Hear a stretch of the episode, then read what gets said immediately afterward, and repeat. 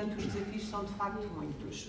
Eu queria vos dizer que, uma vez que não vamos conseguir interagir de forma direta com as pessoas lá em casa, uh, vamos ver se a Margarida consegue, uh, mas eu gostava muito que pudessem uh, colocar questões. Eu queria vos dizer que às pessoas aqui, eu preferia que interagissem comigo, porque esta, esta forma de fazer palestras em que está uma pessoa a digitar e os outros a ouvir é muito pouco interessante, penso eu, sobretudo para quem está a digitar ou seja, o meu feedback será muito mais positivo se vocês interagirem comigo e por isso sintam-se uh, à vontade para questionar alguma coisa, para não concordar com outras coisas ou para colocar questões. Está bem? Posso contar convosco? ok. Então, as questões uh, em relação uh, à tecnologia digital têm povoado o nosso discurso. Uh, abrimos a televisão, fala-se tecnologia digital, vamos para as reuniões da escola, fala-se tecnologia. Fala sobretudo de infraestruturas, fala-se de equipamentos, trocam-se, partilham-se ferramentas, aplicações, os professores, e existe de facto um discurso em torno desta questão da tecnologia digital. Uh, inclusivamente, temos aqui o diretor do Centro de Formação, vive-se agora uma época de capacitação digital dos docentes, não é? devido ao plano de transição digital. No entanto, a questão que se coloca é, e olhar sobre aquilo que nós fazemos na escola, olhar de forma crítica para aquilo que vamos fazendo na escola, nas bibliotecas. Será que nós fazemos isso? Será que paramos para pensar nisso? E esta é a, a, a, grande, a grande questão, porque de facto nós apenas podemos projetar o futuro, não é? Um, se conseguirmos repensar aquilo que fazemos no presente e para isso temos que aprender com os, os, os os valores, os conhecimentos que o passado nos traz. E, portanto, essa é a grande questão. E se vocês olharem para estas questões que eu deixo aqui, uh, vemos que a tecnologia sempre fez parte do nosso mundo. E por tecnologia nós entendemos, logicamente, o conjunto de técnicas, habilidades métodos e processos. A educação sempre utilizou a tecnologia por exemplo, quando foi inventada a roda, surgiu uma tecnologia que serve para uh, ajudar uh, as pessoas a melhorar alguma coisa.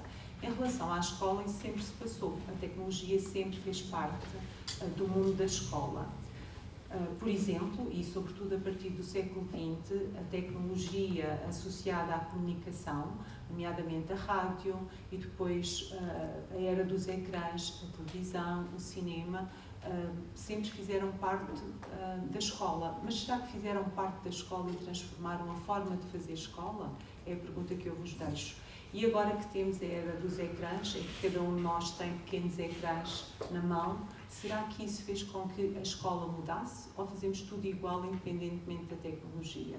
Não é? E portanto, é aqui é que aqui é que está a questão, ou seja, nós temos que refletir de forma crítica Uh, e temos que estar conscientes que, por mais que os avanços tecnológicos nos permitam fazer coisas extraordinárias, se nós não mudarmos a forma de estarmos na escola com os nossos alunos nas nossas bibliotecas, então nada vai acontecer. E a sociedade uh, não para, não é? Portanto, a sociedade continua a evoluir de uma forma estrondosa e a escola continua conservadora.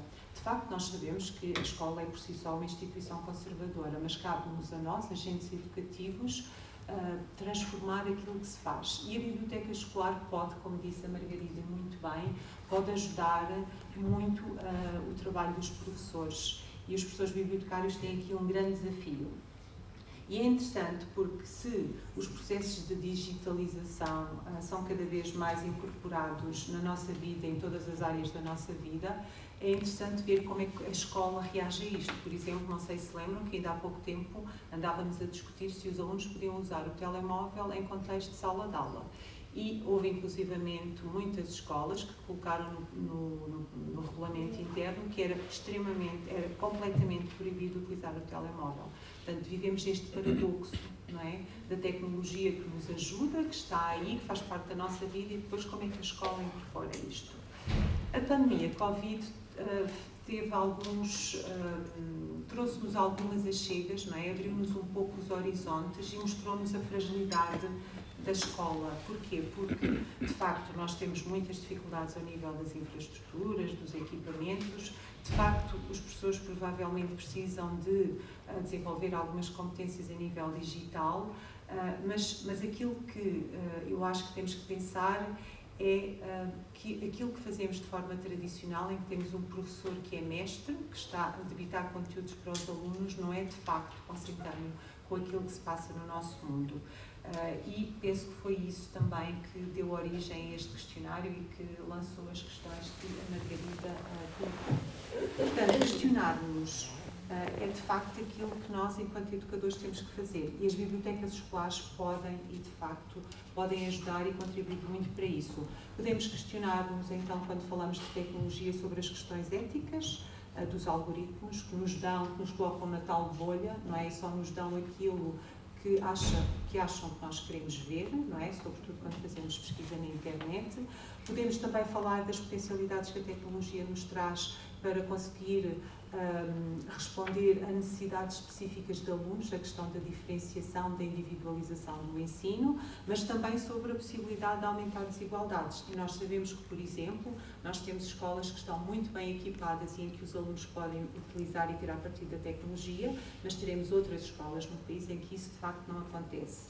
E de facto a biblioteca é um espaço de emoções, de ciência, de leitura, de literacias, mas também de emoções e, portanto, a, a biblioteca pode ajudar-nos a caminhar neste caminho em que não há certos nem há errados, não há receitas. Eu não vou trazer nenhuma receita, porque não há. Uh, nem sequer os cientistas já podem ter receitas que acham que são válidas para todo o sempre. Não é? O Covid mostrou-nos também isso e, portanto, um, quando nós falamos de tecnologia e educação, não falamos de equipamentos, não falamos só de capacitação dos docentes ou dos alunos, falamos sim de contextos e de práticas que têm de facto que mudar. Eu vou um, passar um vídeo que penso que é muito interessante e que mostra aquilo que é, se calhar não ainda o nosso mundo, mas que é de certeza o mundo dos nossos alunos. Okay? Uh, o vídeo está em português do Brasil e penso que será muito interessante.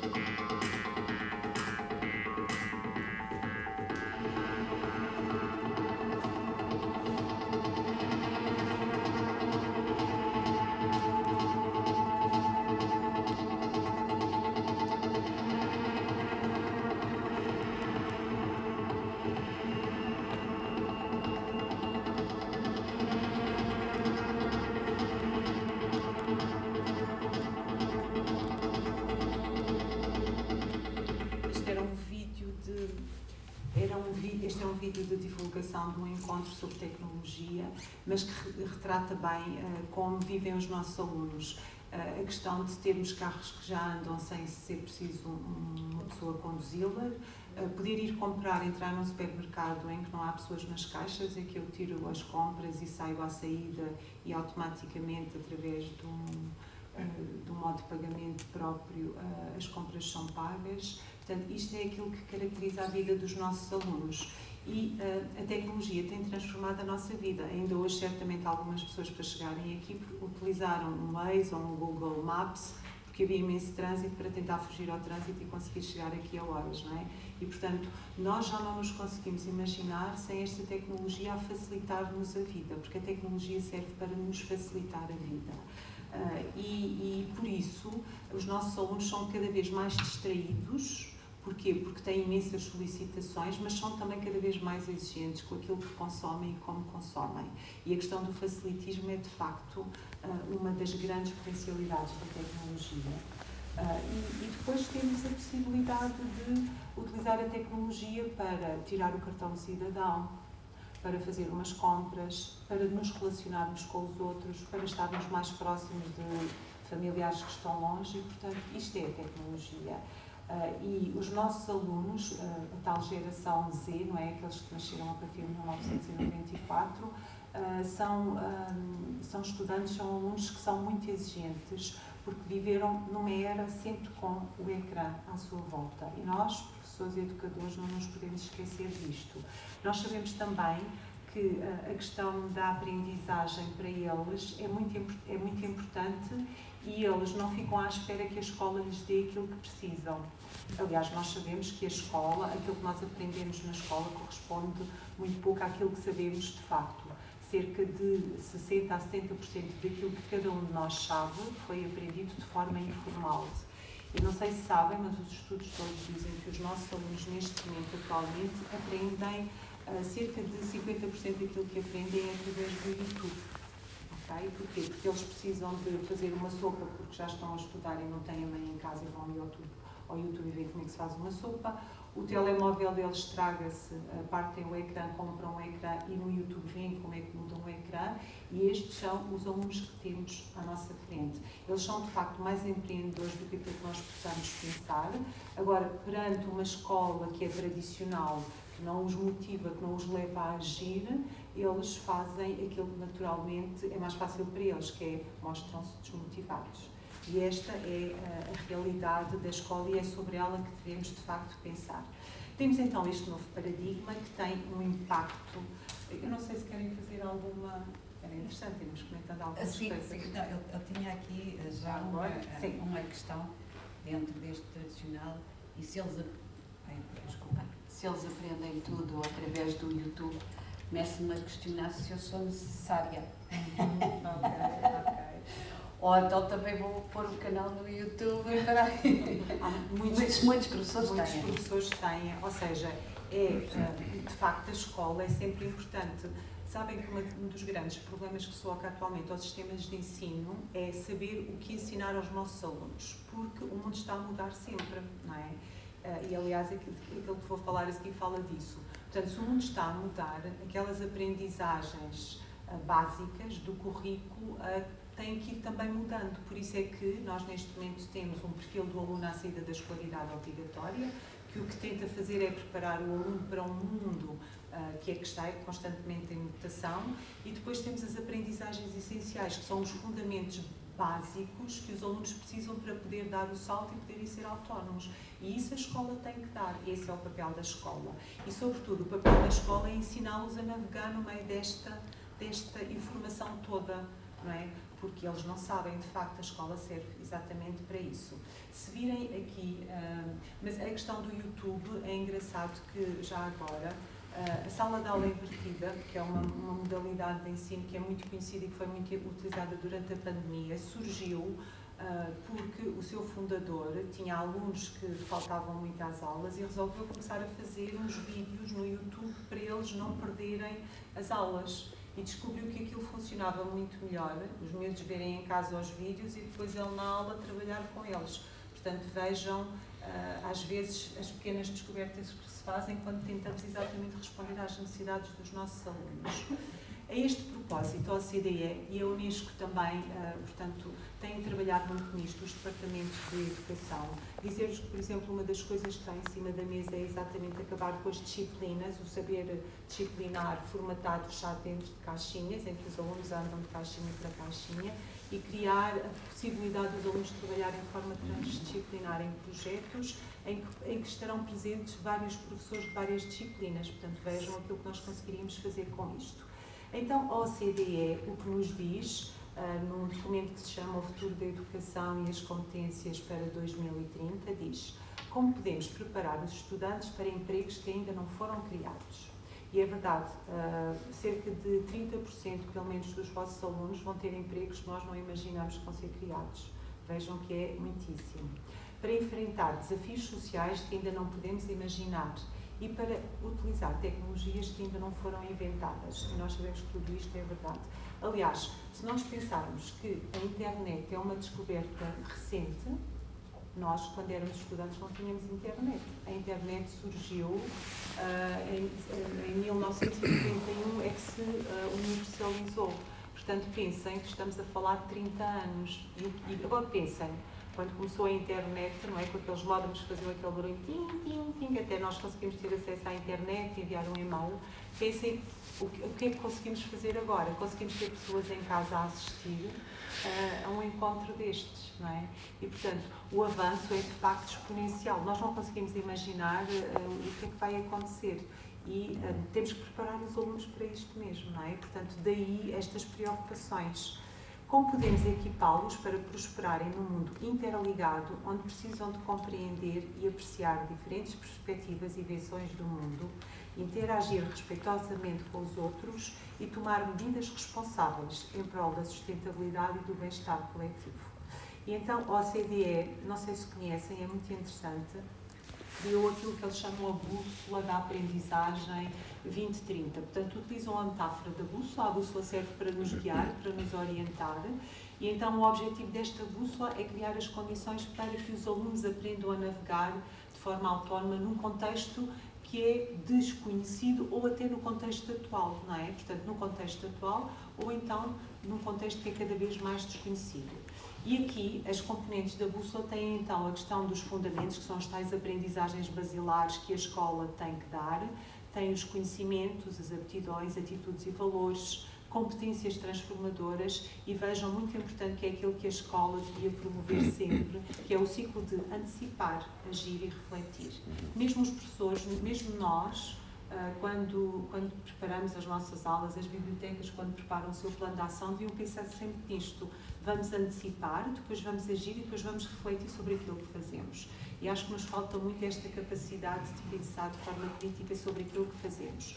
Uh, eu não sei, eu tenho aqui um vídeo, se calhar punha, porque temos tempo, não é? O vídeo em que, um, da OCDE em que explicam exatamente como é que funciona a luz. Achas que passa? Uh, sim, eu ia só agora uh, então, eu, vou pondo aqui interagir contigo, que era é falta nas escolas o tempo, os, os, pensadores da Primeira República falavam de um tempo de pensamento.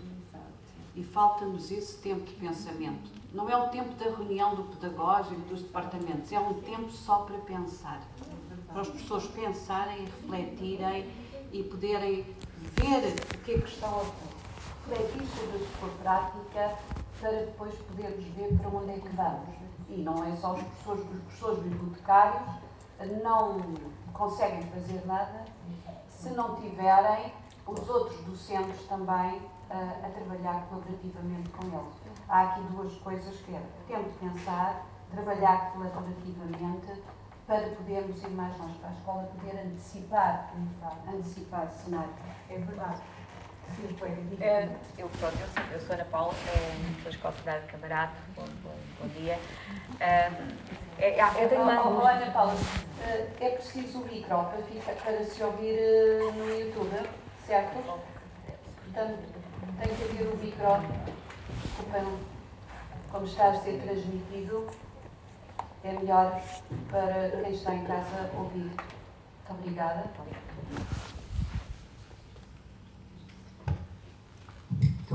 Bom dia.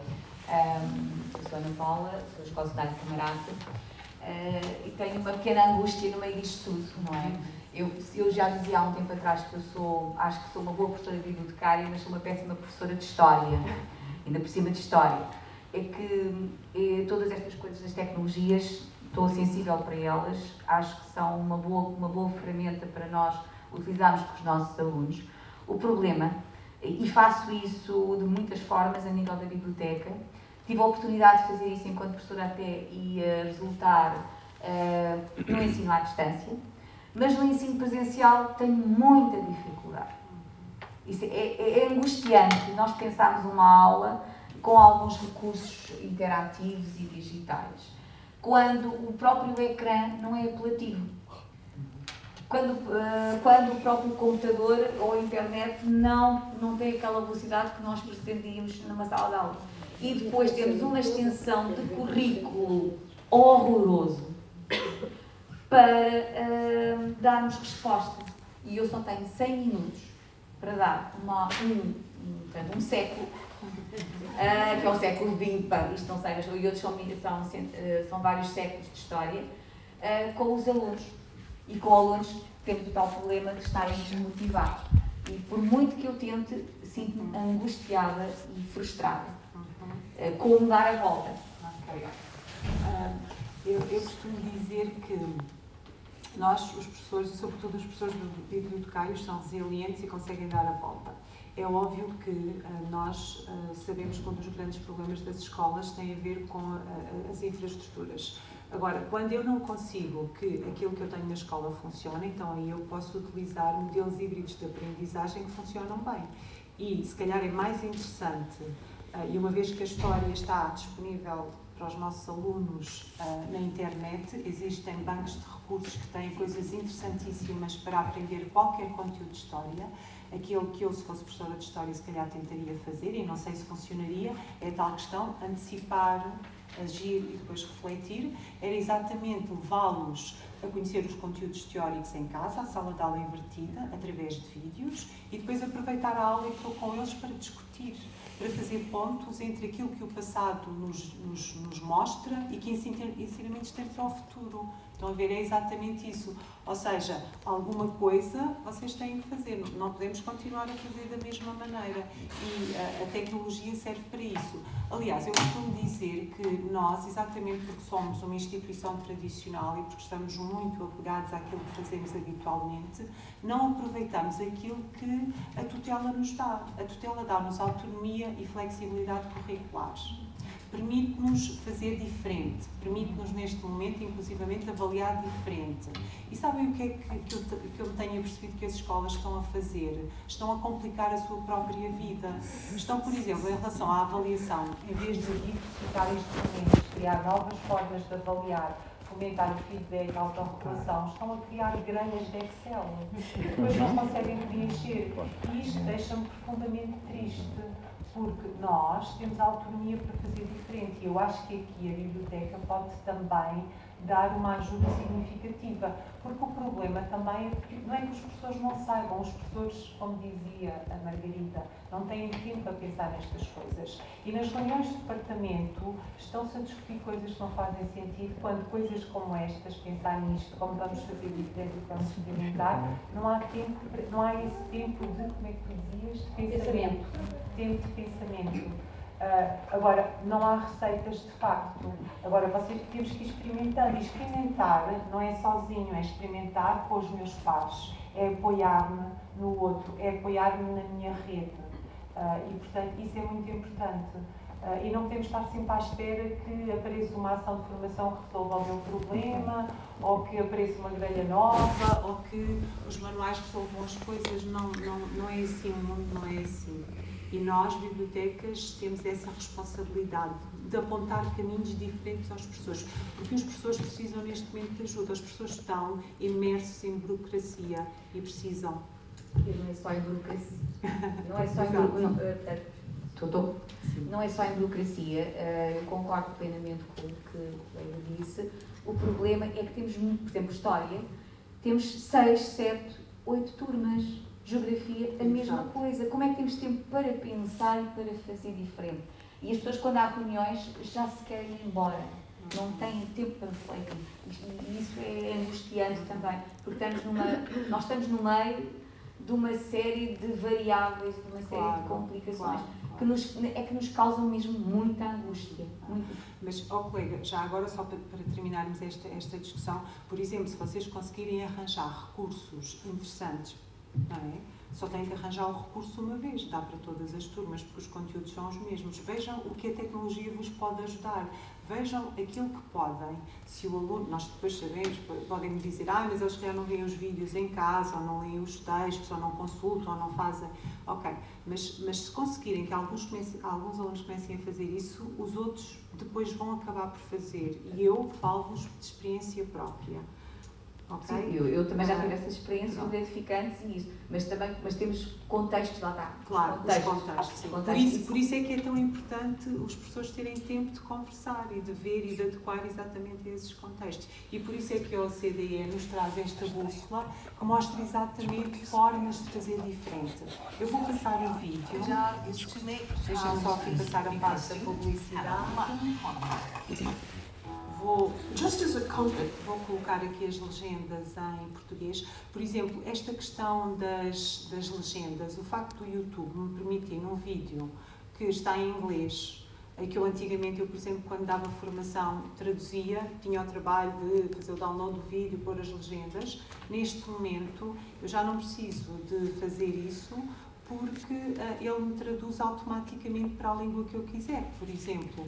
Ou seja, antigamente, uh, na área das ciências, existem vídeos muito interessantes que não podiam ser utilizados pelos professores. Neste momento, nós conseguimos ter praticamente todos os vídeos. A tradução não é uh, exatamente muito correta, mas é cada vez melhor e, sobretudo, permite fazer o quê? Permite que os alunos compreendam, porque é assim que eles, quando vêm ao YouTube resolver um problema ou aprender alguma coisa que lhes interessa, que eles fazem, colocam a tradução automática. Então vamos ver o que é que acham aqui da, desta da bússola. Just as a compass orients travelers, The OECD Learning Compass indicates how students can navigate through an uncertain and rapidly changing ecosystem to help shape the future we want. It is an evolving learning framework that helps create a common language and understanding about broad education goals. Co-created by policymakers, researchers, school leaders, teachers, and students from around the world, the OECD Learning Compass defines the competencies, made up of knowledge, skills, attitudes, and values, that students need to fulfill their potential and to contribute to the well-being of their communities and the planet. When a student holds the learning compass, he or she is exercising agency, the capacity to set a goal, reflect, and act responsibly to effect change, to act rather than be acted upon. But the student is not alone in this. He or she is surrounded by peers, parents, teachers, and the community, all of whom interact with and guide the student towards well-being. The Learning Compass shows that students need some core foundations before they can set off towards well-being. These include not only literacy and numeracy, but also data and digital literacy, physical and mental health, and social and emotional foundations. To shape their future and the future of society, learners need to develop certain transformative competencies. These are defined as the ability to create new value, reconcile tensions and dilemmas, and take responsibility for their own actions. These competencies are developed through a cyclical learning process, anticipating, acting, reflecting. As learners become more adaptive and reflective and take actions accordingly, they continually improve their way of thinking. While there may be many visions of the future we want, the well-being of society is a shared destination. The OECD Learning Compass orients learners of all ages towards that better future.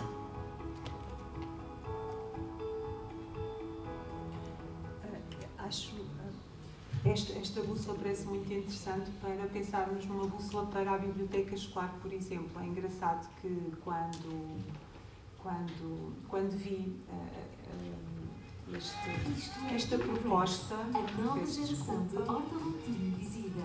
Quando vi esta proposta, uh, achei muito interessante porque achei que exatamente é algo que pode interessar à biblioteca escolar. Temos a questão das competências, não sei se viram, temos a questão da leitura, das literacias e depois temos dois aspectos muito importantes, que é uh, os alunos serem capazes de se adaptar, aparece a adaptação imensas vezes, porquê? Porque o mundo está constantemente a mudar e, portanto, nós temos que ter a capacidade de nos adaptar e a parte da reflexão, ação, reflexão. É? Portanto, refletir sobre o impacto das suas ações. E a questão emocional também muito presente aqui, o bem-estar, uh, emocional dos alunos, porque nós sabemos que sem emoção não há aprendizagem. Já vamos falar disso um pouquinho mais e, à frente. E, e tomar decisões informadas, não é? Eu posso tomar uma decisão e depois refletir sobre a decisão e até reformular aquela decisão que tomei. Portanto, quando vou agir, vou agir mediante as informações que tenho e tomo uma decisão. E acho que na escola, a nossa escola está a preparar pouco para este, para este ciclo de processo de aprendizagem. Exato. Essa é, é, de facto a grande missão da escola. É, é mesmo, é e ligando ainda há pouco, quando estávamos a falar, quando foi a discussão uh, do uso do telemóvel ou não em contexto pedagógico, uh, na altura que houvesse a, desculpa, na altura que houvesse a grande discussão aqui em Portugal, um, eh, eu estava num projeto europeu e nós uh, e o colega dinamarquês estava a usar e, e exemplificou como é que usava o telemóvel na sala de aula e nós dissemos, ah, em Portugal não podemos usar, porque é uma grande polémica e está as escolas proíbem. E a questão que ele colocou foi muito interessante e que me deixou a, pens a pensar e, e, concordar com ele. Então, quando é que uh, a escola ensina os alunos a usarem o telemóvel com ética? Não é? Um, e isso realmente as máquinas não fazem. A parte da ética é mesmo com as pessoas. Um, e, e, é muito importante. E é muito importante. E nós sabemos que alguns adultos não sabem usar o telemóvel com ética. E nós vemos esses maus exemplos a toda a hora no Facebook e no YouTube. Agora já há um barramento de algumas coisas, não é?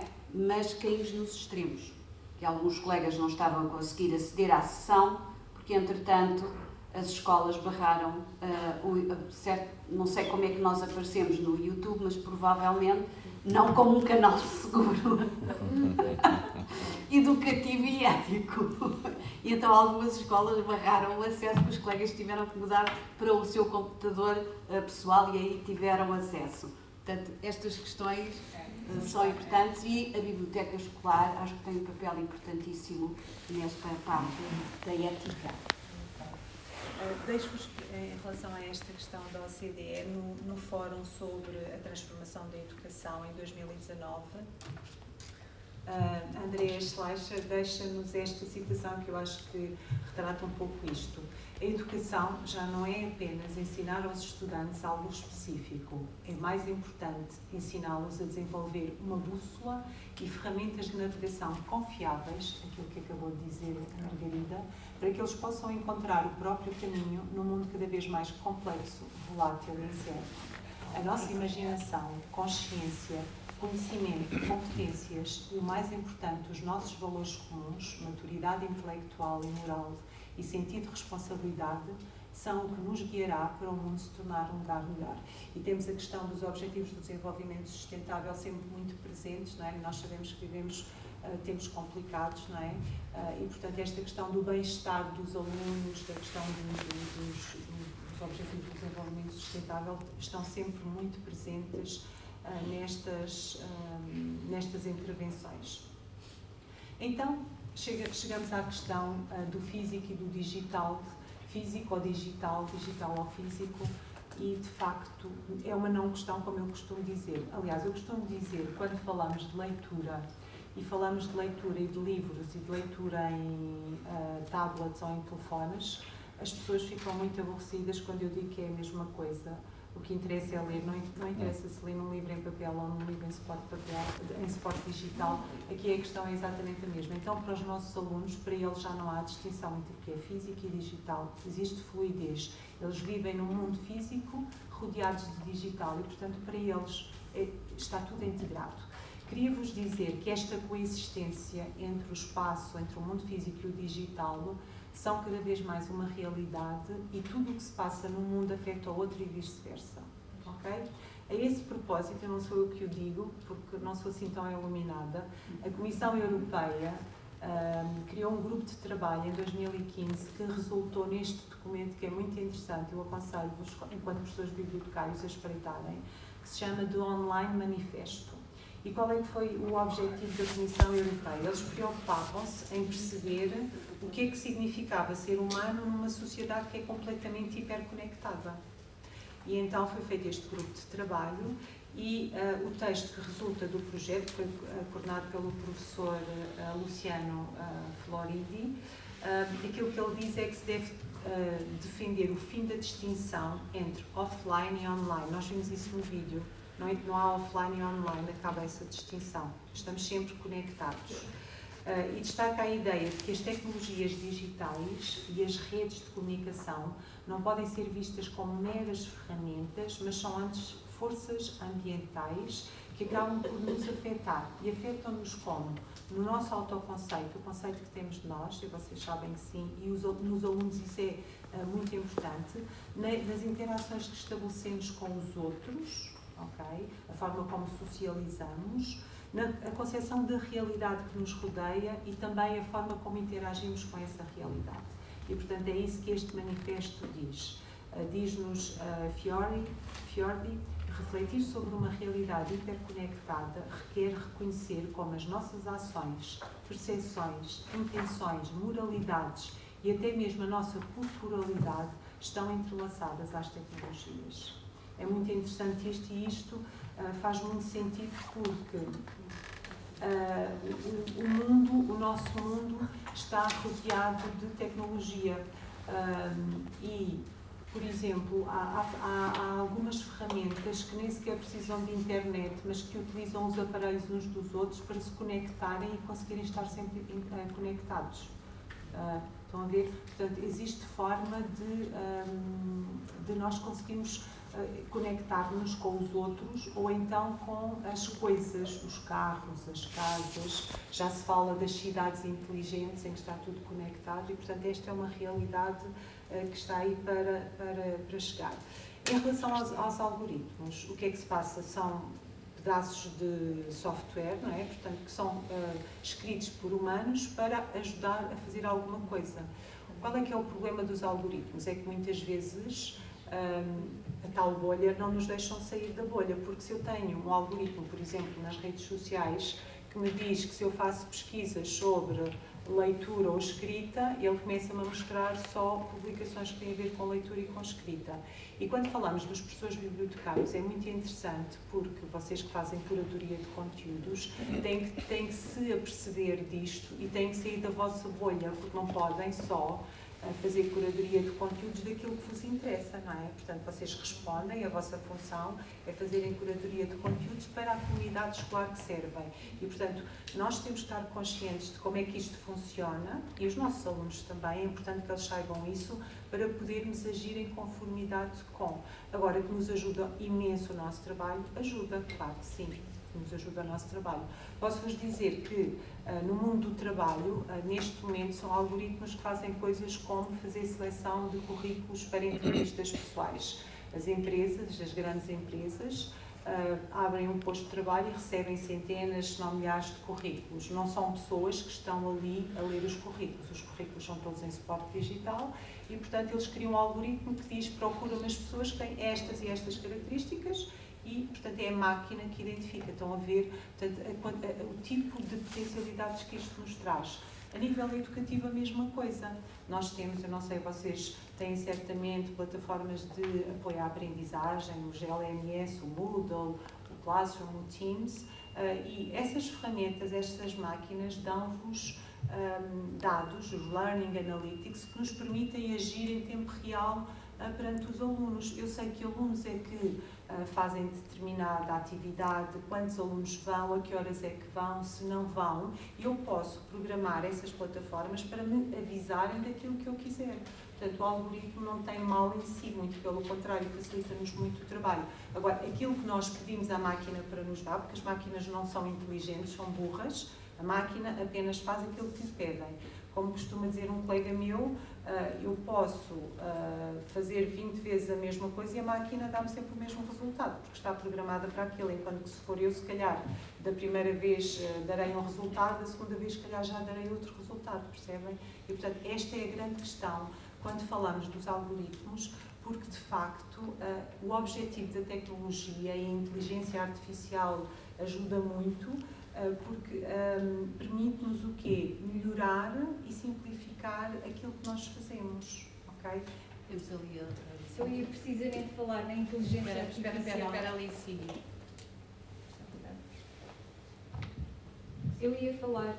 Oh, oh, oh, Identifica-te, por favor, que é para as pessoas saberem, lá em casa saberem quem está a falar. Eu sou a, eu chamo-me Licínia, Licínia Neves, sou professora bibliotecária na Escola Básica Bartolomeu Dias, do agrupamento de escolas Eduardo Gageiro, e eu ia precisamente uh, perguntar se estes algoritmos não tinham por base a tal inteligência artificial uh, e o machine learning, que nós temos de facto que terem atenção, porque podem funcionar para o bem ou para o mal, não é? Porque podem nos influenciar de uma forma uh, tendenciosa, não é? Porque quando fazemos as pesquisas, lá está, seja se nos interessamos por um determinado tema, uh, esse tema começa a aparecer-nos e a surgir todas as vezes que abrimos o telemóvel, o nosso uh, o telemóvel, o, o, computador, são esses temas que aparecem logo e acabamos por ser, de facto, influenciados.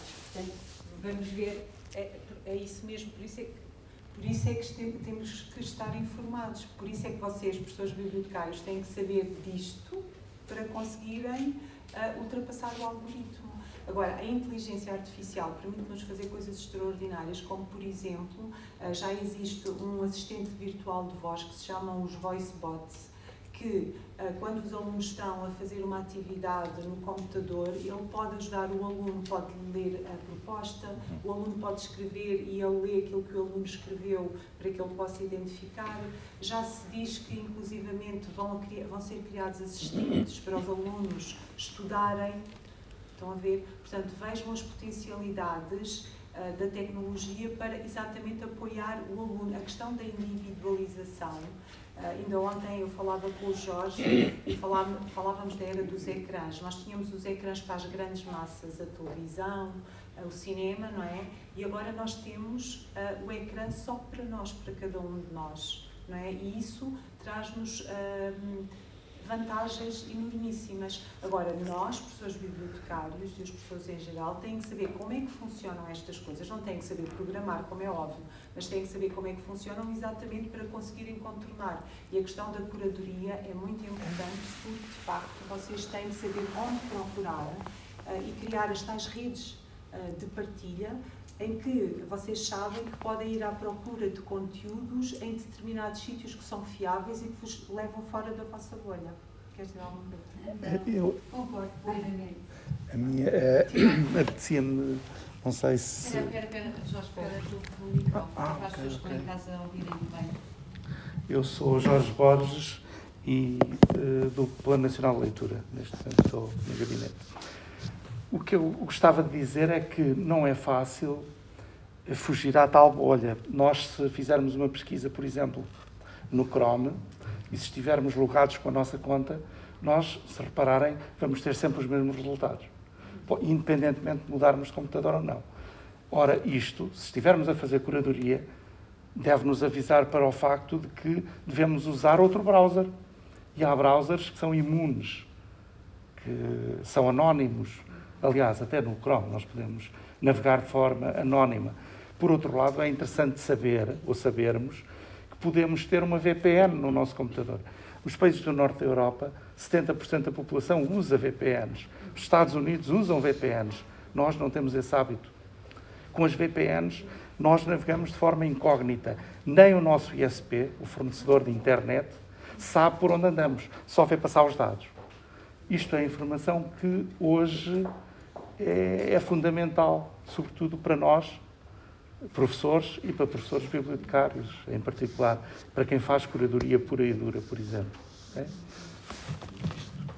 E isto também é muito interessante porque algumas escolas, por exemplo, estão a subscrever uh, a Netflix por causa dos comentários uh, e é bom que nós possamos ludibriar uh, para nos devolver também outras coisas.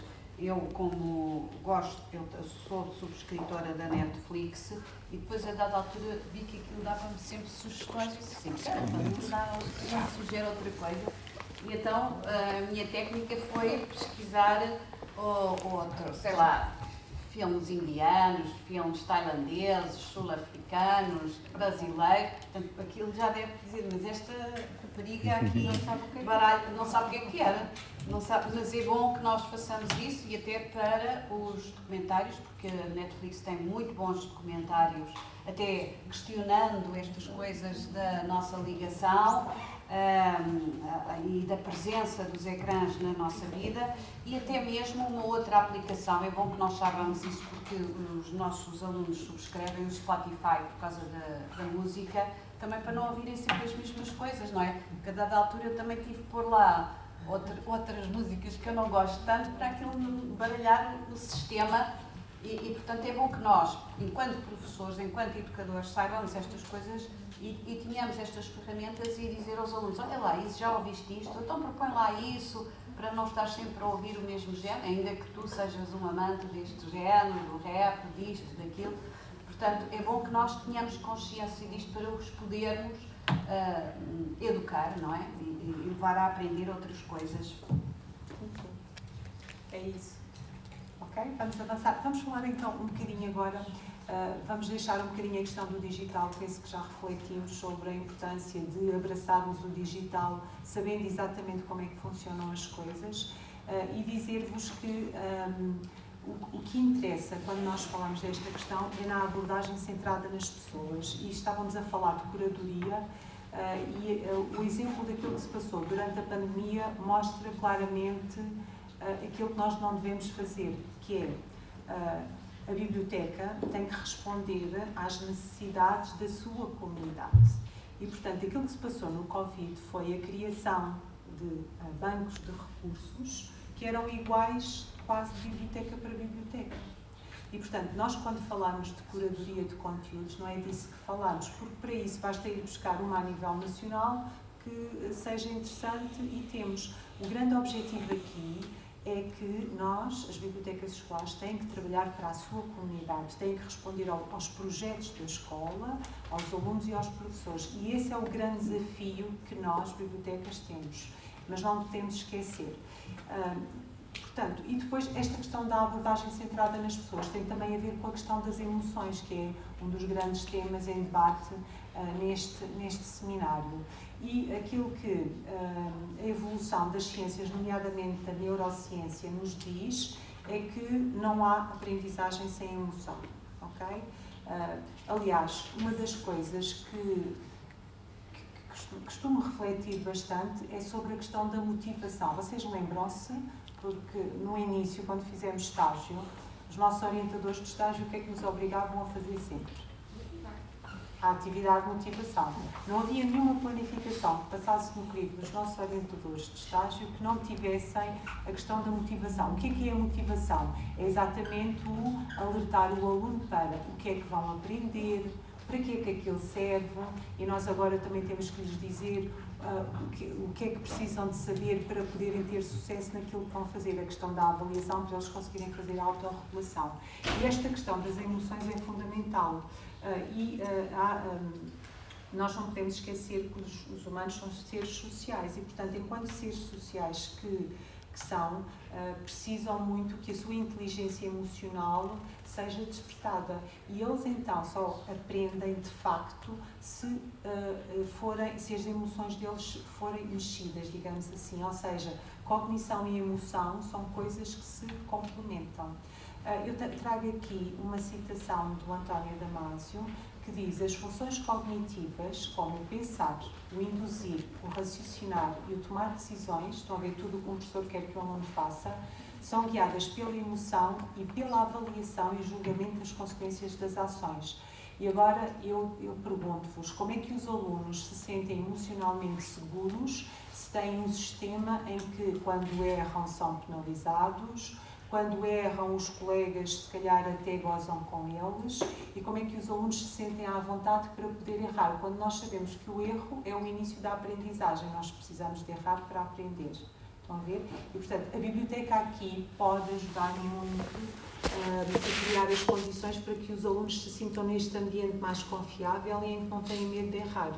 Uh, é giro porque, um, a propósito do Covid, foi feito um estudo a nível uh, mundial e sabem o que é que os alunos disseram quando lhes perguntaram o que é que eles gostavam que mudasse na escola? Eles, uma das coisas que disseram que me marcou especialmente foi que gostavam que os professores uh, não penalizassem tanto pelo erro, que cada vez que eles erravam aquilo era uma desgraça e eram logo penalizados e ia logo para a caderneta ou para a grelha Excel e que não, não percebiam porque é que o erro era tão penalizado e era tão importante para os professores. Quando devia ser exatamente o contrário, o que é importante para os professores não é o erro, é os sucessos. Estão a ver? E, portanto, esta questão das emoções é, de facto, uh, muito importante. Diz-nos ainda uh, o António Damasio que a evidência neurológica sugere que os aspectos da cognição que mobilizamos mais intensamente na escola, nomeadamente esta questão da aprendizagem, da memória, da atenção, são profundamente afetados pelos processos da emoção. É o tal pensamento emocional, nós falamos também de inteligência emocional. E, portanto, isto lança-nos desafios muito interessantes que são das tais coisas que eu acho que também nas escolas não, não refletimos sobre isto também, não é? Uh, agora vejam o impacto, o facto de eu conseguir emocionar um aluno para alguma coisa que lhes vou ensinar, não é? Uh, o facto de lhes poder, uh, eles conseguirem fazer a relação daquilo que estão a aprender com algo que tem a ver com a sua vida, com o mundo que o rodeia, isso faz com que ele fique muito mais receptivo à aprendizagem. E agora, se eu conseguir fazer isso num ambiente em que existe um clima de confiança e não de suspeição, não vou, uh, se tu errares, vou-te pôr aquilo menos na caderneta, não é? portanto, vejam como nós precisamos de mudar aquilo que se faz atualmente na escola. E a tecnologia facilita ou não esse processo? E a tecnologia se facilita esta questão das emoções. A tecnologia, por si só, não facilita, claro. Por isso é que precisamos sempre do elemento humano a tecnologia pode-me ajudar a simplificar processos, é? nomeadamente os processos de aprendizagem. Uh, eventualmente, inclusivamente, nós podemos utilizar a, tecnologia para dar feedback automático ao aluno e ele possa autorregular as suas aprendizagens, é? E, mas depois dar-lhe a hipótese de ele poder voltar a fazer e poder voltar a ver se sabe, não é? Tu fazes o teste, sabes no final que tens X e isto vai para a caderneta. Não, é exatamente dar-lhe essa hipótese e a tecnologia isso permite, não é? Que é mostrar-lhe onde é que errou, inclusive eu posso colocar pequenas uh, sugestões para o aluno perante um determinado erro conseguir superar e consigo fazer isso sem estar ao pé dele. A tecnologia permite-me fazer isso. Tu estás a falar de análise de dados. Exatamente. Mas eh, eu posso emocionar mais facilmente um aluno usando a tecnologia. Exato. O informal, trazer o informal para, uh, para a sala de aula, não é?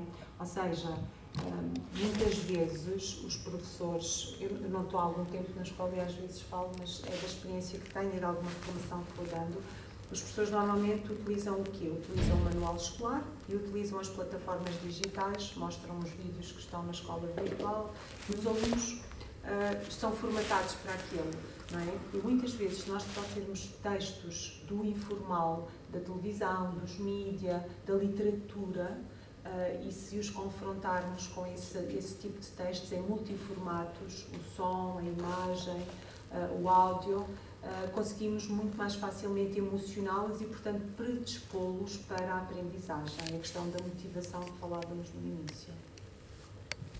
Sim? Eu não sei que horas são. Temos tempo. Uh, Dizer-vos só que, a propósito de tudo isto, um, a Europa, a, a, a, União Europeia sabe que Portugal, Portugal que, que os países da Europa estão a ficar um bocadinho na cauda quando comparados com outras economias emergentes, para não falar da economia americana. E então sabem também que a educação é de facto o pilar para conseguirmos mudar aquilo que, que, se passa atualmente na Europa. E é por isso que têm surgido alguns referenciais que neste momento uh, são conhecidos de todos nós e que balizam a nossa ação. Dizer-vos que estes dois documentos uh, são documentos que estão muito bem feitos e que devem ser uh, vistos de forma crítica e reflexiva por nós. Temos, por um lado, o Digicomporg, que é o referencial para as organizações educativas que se, que se querem competentes digitalmente, portanto, para as escolas, e são os tais documentos em que nas vossas escolas e alguns professores bibliotecários estarão envolvidos na elaboração do tal PAD, o Plano de Ação para o Desenvolvimento Digital da Escola, e em que aí são definidas ações para ajudar a escola a ser competente digitalmente. E depois este documento organiza-se com outro documento, que é o Digicomp Edu, que é o tal quadro europeu da competência digital dos educadores, que o que pretende fazer é definir um quadro de referência para aquilo que um, que um educador deve ser uh, para ser competente digitalmente.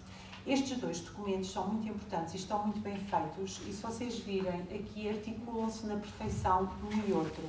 Uh, o Digicomport tem dois aspectos que não estão no EDU, que têm a ver com a liderança, faz sentido porque é ao nível da escola e com a infraestrutura e equipamentos, mas depois tudo o que tem a ver com o desenvolvimento profissional contínuo e vejam o desafio que se coloca aos professores, que é de se manterem atualizados. Ou seja, Tal como os alunos devem ter a aprendizagem na sua mão, cabe ao professor saber uh, quais são as novas práticas, conhecer o que se vai fazendo e manter-se atualizado. Depois temos uma parte muito importante para as bibliotecas escolares que tem a ver com os recursos digitais. Aquilo que a Europa quer é que os países tenham bancos de recursos digitais de qualidade que possam ser utilizados em contexto de sala de aula. E quando falamos de recursos digitais, falamos também de REIA, recursos educativos abertos, que são aqueles que permitam que nós possamos transformá-los e depois partilhá-los com o colega. Depois temos aqui, falamos disso, as práticas de avaliação, estão a ver também em comum. E depois temos o mais importante de tudo, que é como é que um professor que não é digitalmente competente consegue desenvolver a competência digital dos seus alunos, que vejam que é um dos domínios do Digicomporg e é dois dos domínios do nosso, dos professores. E esta é a grande questão. Agora, o que é, qual é que é o perigo de nós não aproveitarmos estes documentos que estão bem feitos uh, e que nos trazem bastantes pistas? É de andarmos a fazer coisas na escola, uma vez mais, aquilo que falávamos no início, que não têm depois impacto nenhum porque não são refletidas, nem são partilhadas. Estão a ver? Portanto, vocês, nas bibliotecas, uh, são responsáveis por fazer o cruzamento uh, destes documentos, conhecê-los e tentar apoiar exatamente a escola na execução deste PAD. Deste PAD.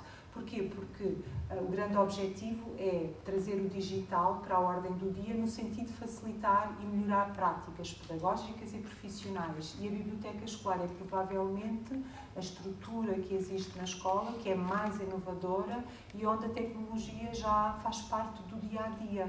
Portanto, isto traz-nos para as bibliotecas escolares uma responsabilidade acrescida que nós devemos aproveitar um, e que os professores e as escolas precisam. Porque a ideia que me dá, não sei nas vossas escolas, mas é que andamos a experimentar, as escolas andam a experimentar, andam a tentar, não é? E, portanto, temos que refletir sobre estas questões uh, também. Bem, e se calhar vamos então agora falar um bocadinho de bibliotecas, uma vez que já, estamos, já nos estamos a, a aproximar um, um pouquinho da hora. Uh, Queria-vos dizer então que a biblioteca escolar tem então aqui um papel e eu pergunto qual é o papel das bibliotecas escolares. Nós sabemos que nas escolas estas afirmações são afirmações das, de como as bibliotecas deveriam ser. Nós sabemos que nem todas serão assim, muitas vezes por, por culpa de constrangimentos vários, mas o objetivo da biblioteca é que seja, primeiro, um espaço congregador. E este é o mais importante. Se não for congregador, não tem lá alunos, não tem pessoas a trabalhar com a equipa da biblioteca, não tem a comunidade educativa e então não serve o seu propósito. Depois, muito importante, a biblioteca tem que viver fora das paredes. A biblioteca tem que estar onde e quando o aluno ou o professor, o utilizador quiser. E a questão das bibliotecas digitais é cada vez mais premente. As tais bibliotecas digitais que disponibilizam recursos educativos digitais que, vejam, são uma das exigências, digamos assim, dos referenciais europeus. Depois, deve promover uma cultura de saber na escola. Deve contribuir para o desenvolvimento das literacias, as multiliteracias, como tão bem sabem. A biblioteca começou por ser o local onde era mobilizada esta correta utilização dos recursos tecnológicos. É o sítio onde os alunos podem ir utilizar a tecnologia. Uh, houve uma altura, em algumas escolas, em que era o único sítio em que os alunos podiam, de forma autónoma, utilizar tablets, computadores e por aí fora. Depois, é uma, uh, promove a autoformação. Esta questão é muito importante. Vocês viram o desenvolvimento profissional contínuo. Uh, é o aprender ao longo da vida, o aprender a aprender e, de facto, a biblioteca tem esta responsabilidade de promover a autoformação. Depois, muito importante, falamos muito aqui do informal. A, a, biblioteca não valoriza só o saber formal, valoriza também os saberes informais. Saber o que é que os alunos precisam, como é que aprendem para os poder ajudar.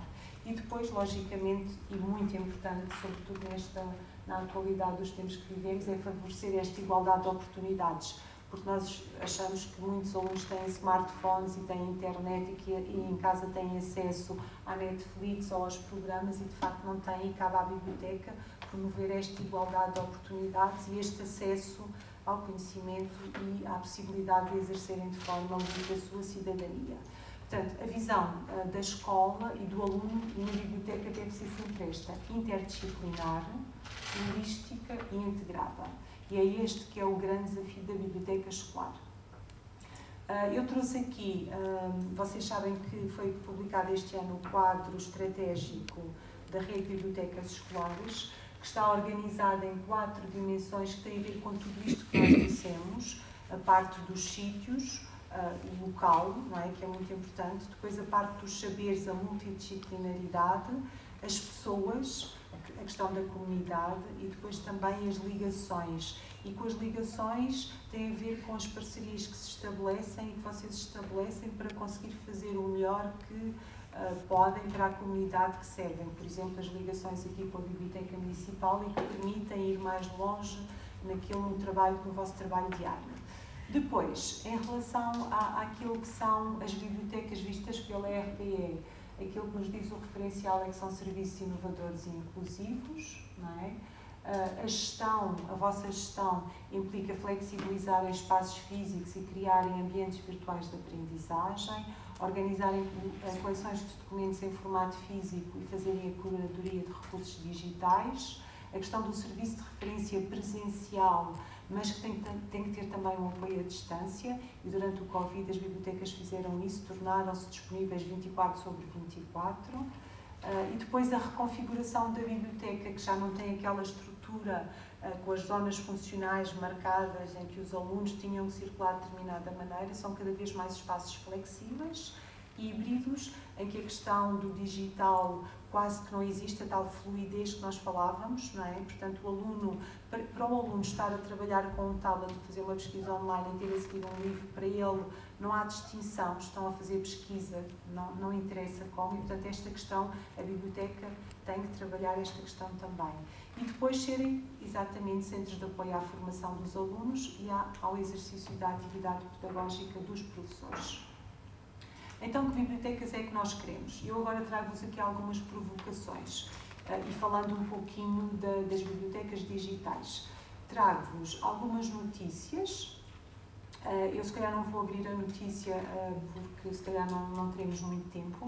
A primeira diz que as notícias são todas atuais e, um, e, falam muito de, daquilo que se vai fazer no mundo inteiro. A Noruega quer digitalizar e disponibilizar online tudo o que já foi publicado no país. Primeira notícia.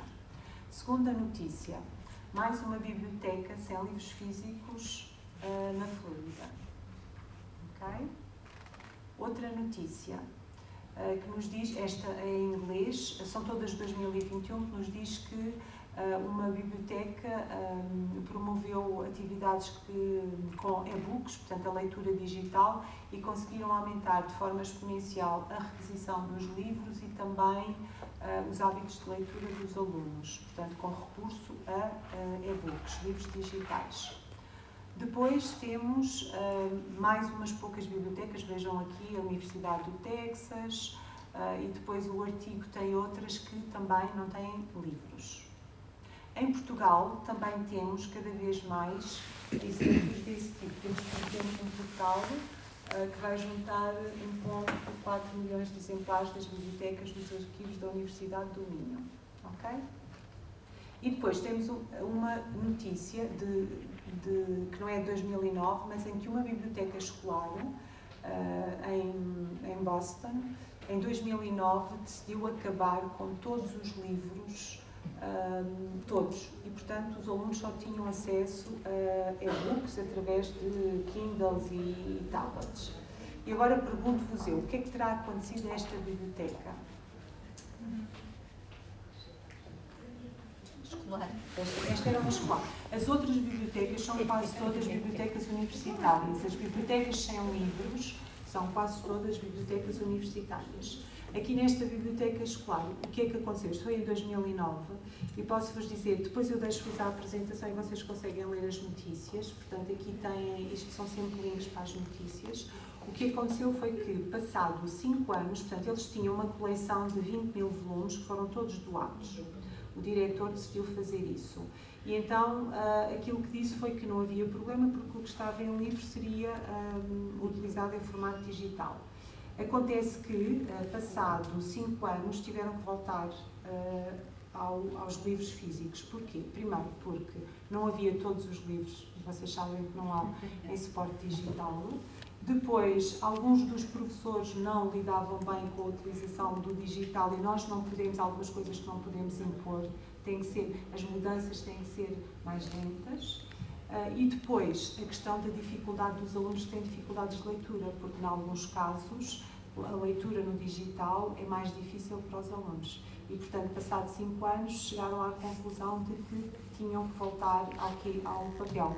E voltar ao papel mantendo o físico, ou seja, esta questão da hibridez do não interessa uh, se é físico, se é digital, nós temos que ter aquilo que responde à nossa comunidade. E se a nossa comunidade precisa de livros físicos, então nós temos que ter livros físicos. Mas também se precisa de recursos digitais para poder trabalhar, nós temos que ter recursos digitais. E, portanto, esta reflexão uh, tem que nos, deve nos fazer pensar um pouquinho. Ias dizer alguma coisa? Não. Não, não. Uh, Dizer-vos então que em, questão, em, relação às bibliotecas nesta era digital, aquilo que caracteriza e aquilo que uh, vos permite avaliar a vossa biblioteca não é a questão da coleção? Até porque nós sabemos que os livros físicos os alunos utilizam cada vez menos, não é? Porque quando falamos de estudar, eles estudam sobretudo com recurso ao digital. Mas o efeito que os recursos que têm, e por recursos falamos não só dos livros da coleção, mas de todos os outros recursos que têm nos utilizadores. Ou seja, como é que a minha biblioteca e os recursos que eu disponibilizo os serviços melhoram a aprendizagem, a aprendizagem, influenciam e apoiam a educação e preparam os alunos para a vida. É assim que nós medimos a qualidade das nossas bibliotecas. Antigamente, nós fazíamos a avaliação da coleção e sabíamos se tínhamos uma biblioteca adequada uh, ao que ao nível de ensino que tinha, ao número de alunos, tinha X, X alunos por, uh, X volumes por alunos, por aí fora. Uhum. Neste momento as coisas mudaram muito. E nós sabemos que se tínhamos uma biblioteca que era fechada, agora temos uma biblioteca que tem que ser central. Uh, e aquilo que, portanto, isto é aquilo que se espera daqui a uns anos, é que a biblioteca passe de totalmente física para totalmente virtual. O foco aqui era no indivíduo, agora o foco terá que ser na comunidade. A coleção da biblioteca era física e virtual, agora a biblioteca é mais um espaço de criação e nós temos o movimento Makerspace, que é muito interessante porque para levar os alunos tem a ver com a questão também da emoção, da motivação, levar os alunos a produzir, a, a serem eles a produzirem. E depois, as bibliotecas eram, algumas ainda são assim, um arquivo, havia tudo para todos e neste momento isso não faz sentido. A biblioteca tem que ser a biblioteca para aquela escola, para aquele agrupamento, ser especializada.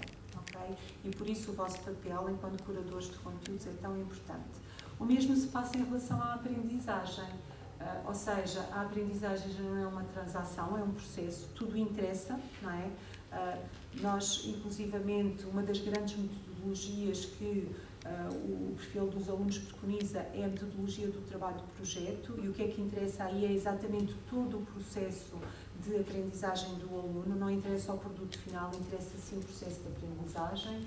O conhecimento é provisório, nós sabemos isto, uh, portanto a evolução vai-nos mostrando que estão sempre a aparecer coisas novas, portanto não existem saberes estanques, este conhecimento é provisório. Depois, os alunos deixam de ser receptores que estão a ouvir o professor e passam a ser eles a criar o seu próprio conhecimento e a inteligência já não está baseada só na competência individual de cada um, a inteligência está baseada na nossa rede. E quanto mais a nossa rede uh, for uh, diversificada e adequada àquilo que nós precisamos, mais nós tiramos partido dessa rede. E vocês aqui próprios, não é? aqui na vossa rede Conselheiro de podem também tirar partido dessa inteligência coletiva. e para isso temos que partilhar, partilhar, partilhar, não é? Fechar, fechar, fechar. ok? só para vos mostrar como é que é o mundo dos miúdos e vejam que de 2020 para 2021, no questão de um ano, uh, o, o, que, o, que, aumentou no que diz respeito, por exemplo, uh, a, a, ao envio de mensagens, estão a ver 21, isto é por uh, minuto, isto é o que acontece num minuto. Num minuto existem 21,1 milhões de mensagens enviadas. Enquanto eu estou a dizer isto, não é? foram enviadas, ok? Pronto. Depois, por exemplo, em relação às plataformas uh, que os, os, alunos utilizam tanto, vejam o YouTube, uh, o Instagram, todas a aumentarem, o Twitter, o Tinder não é muito para alunos, mas aqui está ele. Uh, os e-mails, vejam o aumento exponencial de e-mails.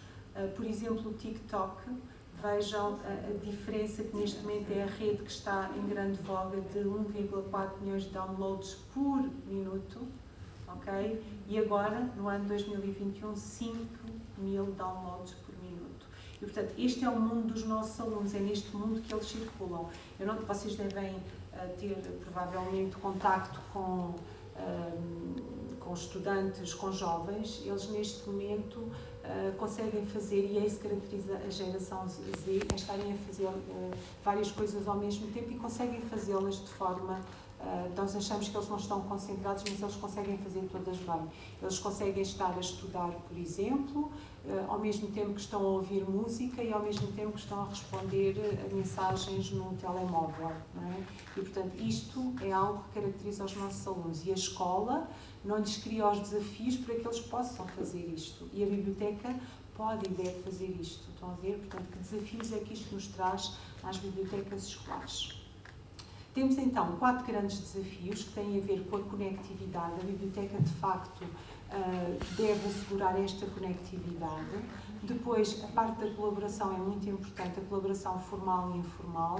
Deve ser um espaço de criação de conhecimento e a questão da comunidade. Eu até chamo os 4 Cs, que não são os 4 Cs da comunicação, mas são de facto muito importantes. E depois, aquilo que eu já vos disse há pouco, que é sair das quatro paredes. Portanto, a biblioteca tem que, de facto, criar forma de se tornar híbrida e poder estar onde o aluno está. Ou seja, imaginem que os vossos alunos sabem que têm um trabalho português para fazer quando estão no jardim com os colegas e se lembram que têm que uh, responder a uma pergunta qualquer e estão no jardim ou estão em casa e sabem que entrando na página da biblioteca escolar têm lá uma secção em que encontram a resposta ou encontram os recursos que precisam para fazer aquela tarefa. E, portanto, esse trabalho de articulação com os professores é de facto muito importante. Agora, que vantagens é que a tecnologia nos pode trazer, por exemplo, na biblioteca escolar? Portanto, é o facto de nós podermos disponibilizar conteúdos em multiformatos e cada vez mais diversificados, de acordo com aquilo que eles necessitam. A questão, a, questão da facilidade de acesso, não é? portanto, o serviço de referência poder estar disponível 24 sobre 24. A questão da pesquisa. Uh, nós, quando começamos como professores bibliotecários, a primeira coisa que tínhamos que fazer era ensinar aos alunos as classes da CDU uh, e ensiná-los a pesquisar, ensiná-los a utilizar uma enciclopédia, um dicionário. Neste momento isso uh, tornou-se um bocadinho secundário, não é? Porque eles fazem a pesquisa na internet e qualquer motor de pesquisa nos dá aquilo que nós precisamos, temos é que ensiná-los exatamente a pesquisar. A questão da personalização, vocês, a, a tecnologia permite-vos uh, vocês saberem exatamente que alunos gostam de ler o quê, se utilizarem as plataformas e tiverem esses registros, os tais Learning Analytics, um, de, do que é que eles, o que é que eles costumam pesquisar, por exemplo, na biblioteca, uh, mas também tudo o que diz respeito à parte do lazer, ou seja, a biblioteca não deve ser só um espaço de trabalho para aprender, mas também um espaço em que os alunos podem uh, fruir, não é? E, portanto, esta hibridez até nisto é muito importante. Depois o apoio ao utilizador. Existem coisas tão simples como os chatbots, que nós quando fazemos compras online aparece logo lá aquele, o chatbot a perguntar precisa de ajuda, nós podemos, isso já pode ser feito na biblioteca escolar, há ferramentas gratuitas que permitem fazer isso também.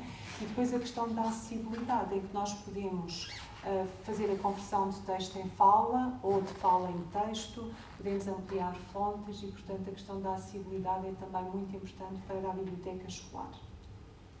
Em relação ao professor bibliotecário, nós fomos falando disto também, portanto, a questão da curadoria.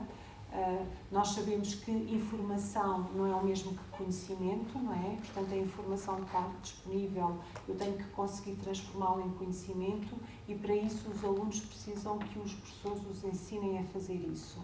Uh, e uh, o que é que é exatamente um curador de conteúdos? É alguém que e isto nós sabemos que as tarefas do professor bibliotecário são tantas que é difícil este continuamente, mas o professor bibliotecário, se for um verdadeiro curador de conteúdos, e todos os professores deviam fazer isto, não apenas o professor bibliotecário, aliás, é uma, eu que é uma competência de qualquer uh, profissão, é saber, é de forma contínua fazer o quê? Encontrar os recursos que são necessários, agrupá-los, organizá-los, atribuindo-lhes algum valor para a comunidade e depois partilhá-los. A parte da comunicação e da partilha é muito importante. Temos então estes, estes três aspectos: encontrar o melhor conteúdo, depois acrescentar valor a esse conteúdo e depois então partilhá-lo. E o que vos interessa partilhar não é no Facebook para toda a gente ver, o que vos interessa de facto é partilhá-lo com o vosso público interno. É óbvio que vocês podem divulgar aquilo que fazem, mas não é isso o fito. O fito não é colocar no YouTube para toda a gente ver, olha a coisa tão gira que eu encontrei. O fito é, eu encontrei este conteúdo que vai servir estes alunos ou estes professores. E depois, para isso, nós temos que uh, escolher os canais mais adequados. E, portanto, a questão da identidade digital das vossas bibliotecas é muito importante. Como é que vocês comunicam com os vossos utilizadores, que canais utilizam uh, e como é que eles chegam até esses vossos canais. Depois temos também a questão da curadoria digital no que diz respeito um, à organização da informação e que tem a ver com a recuperação dos conteúdos adequados. Nós temos este documento que eu não sei se conhecem, mas que aconselho uma consulta, que é da Manuela Barreto Nunes e que se chama Bibliotecas Escolares, Gestão, Desenvolvimento e Curadoria de Coleções na Era Digital.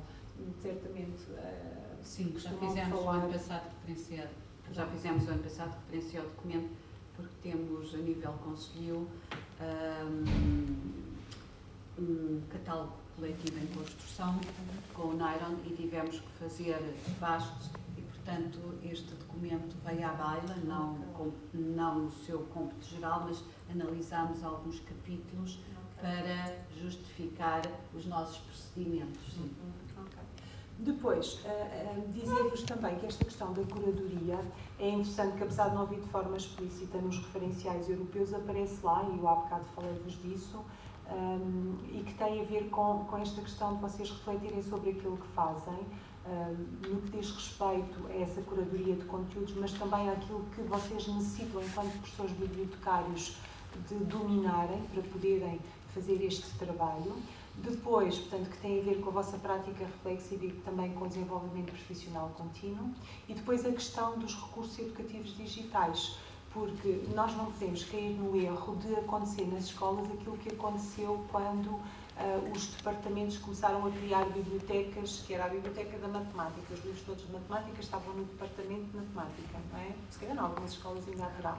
Depois o departamento de História, que tem os livros todos de História guardados no departamento. O que as bibliotecas escolares conseguiram foi trazer os recursos todos para a biblioteca para que estivessem ao uso de todos. Nós agora, em relação aos recursos educativos digitais, temos que ter cuidado para que isso não volte a acontecer, para que os recursos de história não fiquem uh, no Moodle só para os professores de História. Estão a ver? Portanto, é um trabalho que temos que ter alguma sensibilidade nas escolas de ver como é que vai ser feito para que possam estar disponíveis para todos, alunos e professores. E, portanto, esta questão de vocês conseguirem selecionar os recursos educativos mais adequados, tendo em conta o contexto, isto é tirado do Digicomp Edu, ok? Portanto, a questão da adequação ao contexto, depois a criação e a modificação dos recursos. Isto, isto é, nós nunca, cada um de nós tem uma individualidade e fazemos as coisas de forma diferente. Nós não precisamos estar sempre a partir do zero, portanto, vamos buscar recursos feitos e vamos adequá-lo a nós e aos nossos alunos. Portanto, o objetivo é mesmo esse. Ah, depois, a questão de conhecermos bem as licenças, não é? A questão da propriedade intelectual, os Creative Commons, são alguma coisa que vocês também têm que dominar bem, sobretudo quando falamos nesta parte de gestão, proteção e partilha desses recursos educativos. Apostem nos recursos educativos abertos, porque de facto uh, eles são, eu diria que serão a grande resposta a estes desafios, porque a maior parte dos recursos educativos digitais que utilizamos atualmente são fechados, são os da escola virtual, não é? Uh, ou da lei ou por aí fora e, portanto, a ideia é que nós possamos ter recursos para utilização na nossa comunidade. Depois, ainda para terminar, e aqui também, uh, vocês também conhecem bem este documento, certamente, também foi lançado em 2021, uh, ah, portanto, foi um documento criado pela RBE que se chama o Professor Bibliotecário Profissional em Ação, e um, aquilo que diz na introdução é que o professor bibliotecário é um líder que tem uma visão estratégica e participa na tomada de decisões, designadamente no âmbito do Conselho Pedagógico, ajudando a definir prioridades de atuação com impactos nas aprendizagens formais e não formais dos alunos, alinhadas com as políticas educativas, a visão e a missão da escola. Portanto, esta integração naquilo que é a missão da escola. Enquanto professor e especialista da informação, centra a sua ação na prática pedagógica que se concretiza através da criação de situações de aprendizagem diversificadas e da dinamização de programas formativos de leitura e de literacia, sempre que possível em situações de co-ensino. Esta, esta questão do co-ensino é muito importante porque quanto mais nós trabalharmos em, em parceria com os, os professores, mais resultados teremos, não só no trabalho colaborativo com eles, como também nas aprendizagens dos alunos com vista à capacitação dos alunos para o uso crítico e a criação de informação e conhecimento. Este é o documento, ele está organizado também em cinco domínios, depois está aqui o link, e que tem a ver, se vocês virem, se articulam também este documento com o quadro estratégico, logicamente, da RDE, mas com os referenciais europeus. Portanto, temos a parte da liderança, do desenvolvimento profissional, depois a questão da ação pedagógica, e aí temos os recursos uh, educativos e temos também a questão da avaliação dos alunos, depois a questão da gestão e dos serviços e as práticas uh, e a avaliação que tem a ver com o vosso trabalho mais de gestão e de avaliação de, da biblioteca escolar. Portanto, aquilo que se quer de facto é que as bibliotecas sejam cada vez mais centros de conhecimento e de lazer.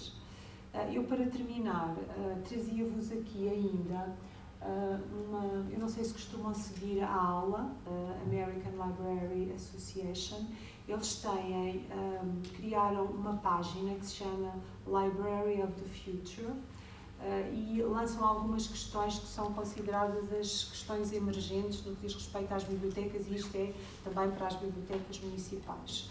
Portanto, as questões que eles acham que estão na, na, linha do dia e que têm que ser refletidas têm a ver com esta questão do anonimato, da liberdade de expressão e da liberdade intelectual, a questão da aprendizagem híbrida, a necessidade de adaptar os serviços os programas aos utilizadores, depois também a criação de espaços cada vez mais atrativos e temos aqui a questão da emoção novamente, que criam o sentido de pertença. Esta é a minha biblioteca, este é o meu espaço depois, o serviço de referência que tem que ser cada vez mais adequado a um mundo híbrido e digital, a importância que a gamificação pode ter para motivar e para fomentar as aprendizagens, a utilização dos dados que são recolhidos através da internet das coisas, que permite identificar padrões ou tendências também, portanto, os dados permitem-nos fazer isso este movimento maker que nós vamos ouvindo cada vez mais e que é a oportunidade para que os alunos possam criar conteúdos e depois muito interessante que é uma das tendências é também ser o espaço onde, se eu quiser, me posso desconectar, o espaço da tranquilidade, uh, da, da, concentração. Portanto, esta questão também é muito interessante e nas bibliotecas escolares isso também é importante, ou seja, haver também um local que eu possa estar desconectado, quer estar desconectado. Uh, eles têm isto organizado em sete categorias, uh, sociedade, tecnologia, educação, meio ambiente, política, economia e demografia. A parte da educação são estas que estão este azul mais escuro, mas depois podem consultar, eu vou só, vou só abrir o site para verem. Uh, e é muito interessante que eles em vez de fazerem um documento que depois rapidamente fica desatualizado, a questão de nós fazermos PDFs e livros fechados tem esse problema, porque há um erro, tem que fazer nova versão, ou existe uma coisa nova, tem que estar sempre a atualizar. Aquilo que eles dizem e assumem é que o documento, esta página é atualizada sempre que aparece um novo artigo uh, com alguma investigação interessante ou aparecem relatórios. E, portanto, vejam que eles têm, portanto, aqui todas as, as tendências e nós depois, por exemplo, aqui em relação ao Connected Learning, abrimos uh, e, portanto, ele põe-nos um, todas as, as, tendências e tem, inclusivamente, recursos e exemplos de livrarias. Espreitem, porque é, é muito interessante e pode haver aqui algumas pistas também, elas interessantes. Depois ainda dizer-vos que no final um, eu coloquei um link para uma revista no Flipboard, eu penso que todos conhecem o Flipboard, em que têm, uh, para além dos artigos que estão lá também, têm algumas coisas interessantes que, que falam da, da, questão ou da emoção ou dos algoritmos, da inteligência artificial aplicada à, à educação. E se calhar, uh, se não houver mais nenhuma dúvida, passado este último vídeo que gosto muito, uh, para terminar, não sei se Margarida se está Sim, na hora. Podemos colocar Sim, então vamos passar o vídeo e o vídeo é interessante até para falarmos um pouco.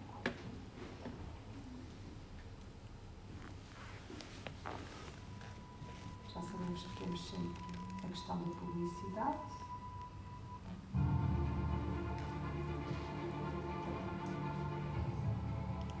Once upon a time, business as usual was often good enough. No more. Where we are going, good enough is. Desculpem, deixa-me pôr em português já agora. Ah, é, é assim, é, é, óbvio que a questão do, do, de sabermos dominar o inglês é algo que. Não é? Mas vamos, já está em português.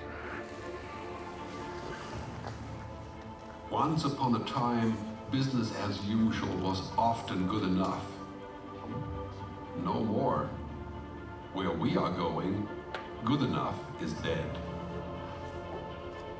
In a world where everything is connected, where everything is equally excellent, where performance is reaching perfection, there's only one space left to innovate in. You. Right now, you are a central point in the raging tornado of change fueled by digitization, mobilization, augmentation, disintermediation, automation, well, the list goes on. Science fiction is becoming science fact. About self-driving cars or computers that can learn and think. The way we work will never be the same. The skills we need will be dramatically different. Winning or losing are now happening faster than ever before. So what's your response? How will you discover new opportunities in one of the most transformational times in human history? Are you driving change or are you being driven by it? Disruption has become the new normal.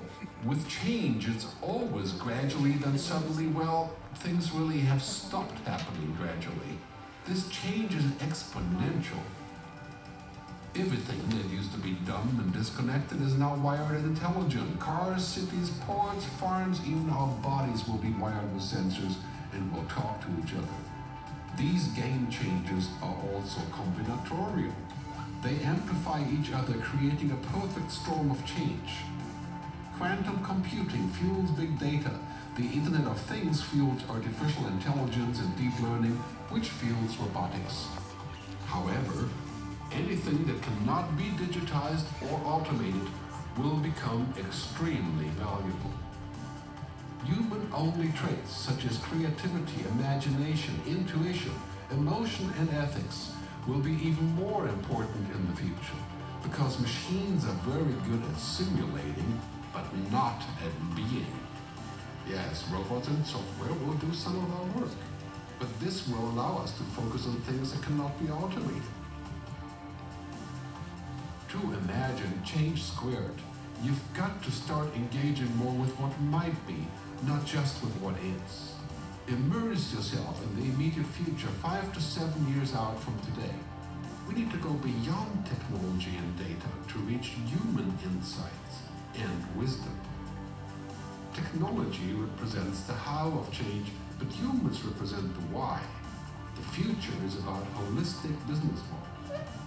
The opportunity is to be liquid, to learn just in time, not just in case, not single improvements, but complete transformations, not individual systems, but new ecosystems.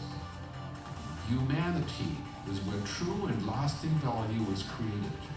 We will engage, relate, and buy things because of the experiences they provide, because of their transformative power. The future doesn't just happen, the future gets happened. The new way to work is to embrace technology, but not to become it. The future is in technology, yet the bigger future lies in transcending it. Let's live and lead from here. Então com a pergunta: as vossas bibliotecas estão a ser lideradas pela mudança ou vão liderar a mudança? E ainda uh, vocês querem antecipar o que poderá ser ou continuam a correr atrás do que é ainda? Esta questão da antecipação. Okay? Muito obrigada. Não sei se têm perguntas. Obrigada, Natália.